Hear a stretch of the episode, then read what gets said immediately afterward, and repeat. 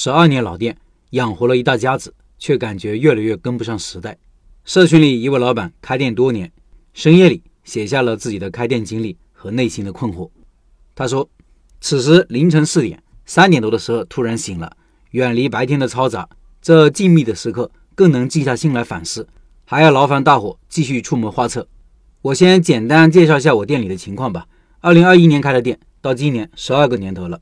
店的位置位于我们县城的一条东西路上的老国道上。目前这一条路上类似的店铺有差不多二十几家。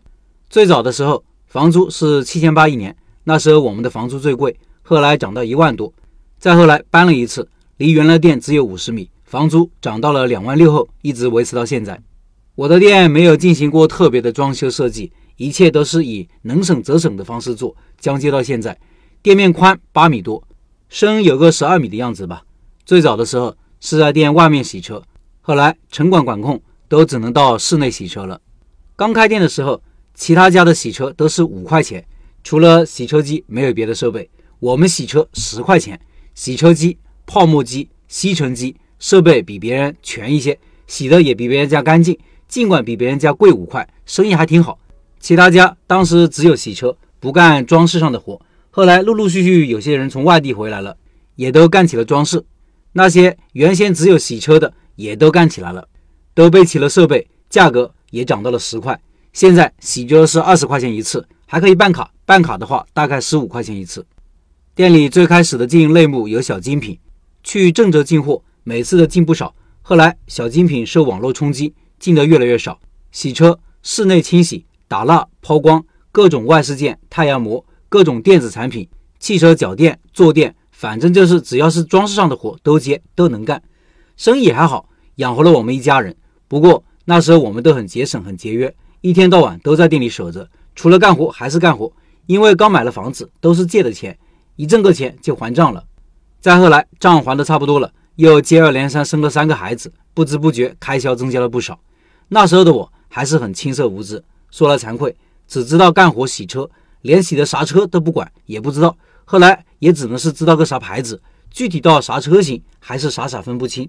对车也没那么热爱，那么有兴趣，导致后来又去尝试了一些其他的副业。只知道死干拼命干，是因为自卑，不太会和顾客交流沟通。但是有一点，我干活细心，洗的车干净，有装饰上的活也可以帮忙打下手，没有过多的思考，就靠着实干，过着不算富裕也不算贫穷的日子。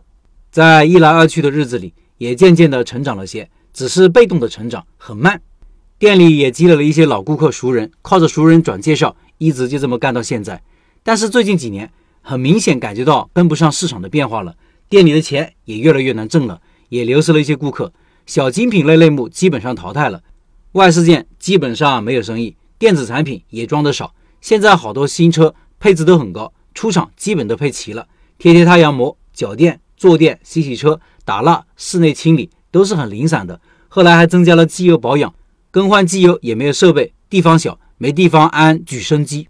干到目前，变成了跟其他的保养轮胎、喷漆店转介绍了，人家会给我们报一个低于市场卖价的价，从中赚一点点差价。熟人的话，有些时候就不赚这个差价了，还顺带卖个二手车，自己收购便宜的车，有伙计专干二手车的，也会转介绍合作一下。店里没有收银系统，我是没有算过账的。我对算账这个事情很头痛。最早看老陈分享的算账的方法，我都是傻傻的看不明白，算不清楚。所以店里没有特别具体的明细算账，这些都是我老公算的，也是算个大概。这就是到目前为止店里的一个基本情况。我明显感觉到我们把精力太分散了，只低头拉车不抬头看路，这样不行也不好。想做出一些改变，心里有一些想法，但是有一些没底气没谱。所以想着把心里的想法分享出来，这会五点多了，该送孩子了，先到这里吧。空了再把心里的想法分享出来，也请大家给给建议。另外，东北饺子拜师学艺项目正在进行中，现在还有优惠名额，扫码加入交流群和领取介绍资料，可以在群里面和薛老板交流。音频下方有二维码，扫码进入。